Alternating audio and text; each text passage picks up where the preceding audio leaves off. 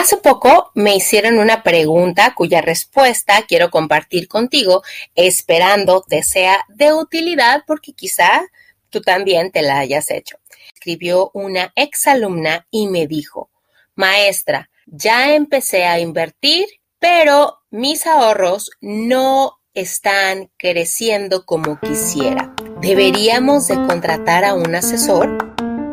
Hola, te doy la bienvenida a La Chorcha Financiera con Wendy Montaño y estoy feliz de tenerte por aquí porque estás a punto de aprender de finanzas personales, familiares o de tu emprendimiento para controlar mejor tu dinero, donde los lunes y jueves encontrarás un snack financiero, tips y episodios con mujeres extraordinarias en diversos campos.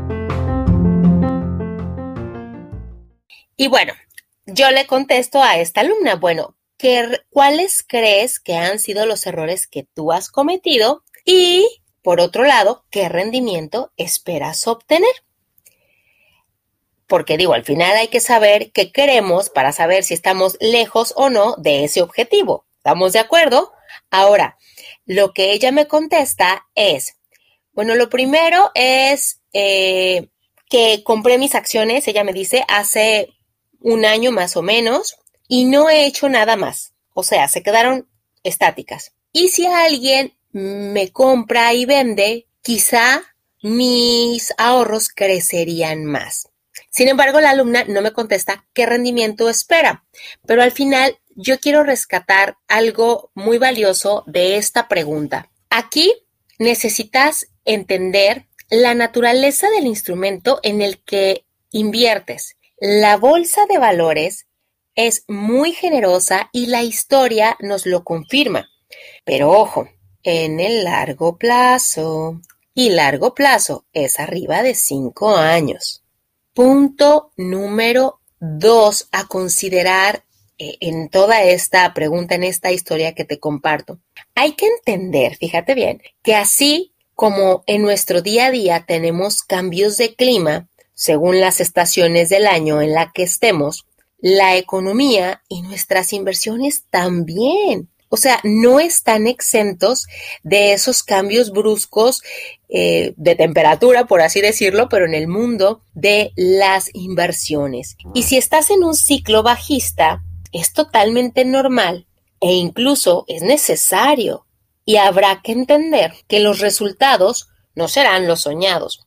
O como les explico a mis alumnos, cuando tenemos un mercado eh, bajista, un mercado de capitales, un mercado accionario bajista, necesitamos entender que es un proceso natural de los mercados. Y yo les pregunto, a ver, ¿ustedes pueden disfrutar la playa en invierno? Híjole, se quedan pensando varios, algunos me dicen sí, otros me dicen que no.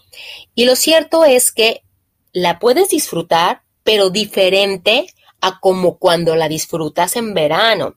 En invierno a lo mejor vaciles un libro, te tomas una bebida caliente, te sientas, escuchas las olas, pero de que lo puedes disfrutar, también lo puedes disfrutar, pero es totalmente diferente a como lo disfrutas en la primavera, en el verano. Eso hay que entenderlo. Ahora, fíjate cómo, cómo esto se parece a nuestra vida los seres humanos también pasamos por momentos complicados que, que la verdad es que no son opcionales, simplemente llegan y hay que sortearlos. Pero ya que los pasas, en retrospectiva, volteas y dices, es que el problema ni era tan grande. O a veces dices, híjole, pues gracias a este bache, a este problema, logré o aprendí tal o cual cosa. Lo que te quiero decir con esto es que las, las inversiones en el mercado de valores se van a ajustar y necesitan hacerlo por, porque es parte de su naturaleza. Ahora, punto número tres para la alumna que me preguntaba esto. Fíjate bien, la institución financiera puede ser muy buena. El asesor que te atiende, si es que tienes uno, también puede ser muy bueno, excelente. Pero ojo, tu dinero es tuyo y no habrá nadie mejor que tú para tomar buenas decisiones. Entonces, eh, la respuesta a, esta pregunta de mis inversiones no van bien, debo de solicitar algún asesor, bueno, pues habría que replantearte y preguntarte, bueno, ¿qué estás esperando? Y ahora, si vas a contratar un asesor para tú deslindarte totalmente del tema, la verdad es que no va a funcionar.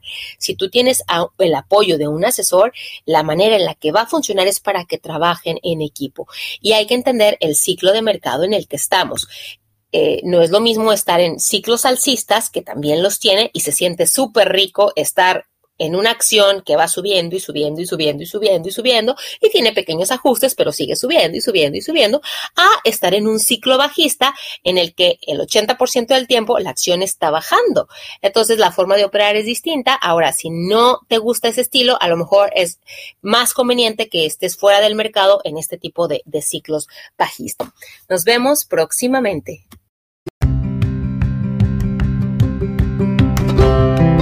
Este episodio se acabó y recuerda, eres la mejor directora financiera para ti, tu familia o tu emprendimiento. Bendiciones.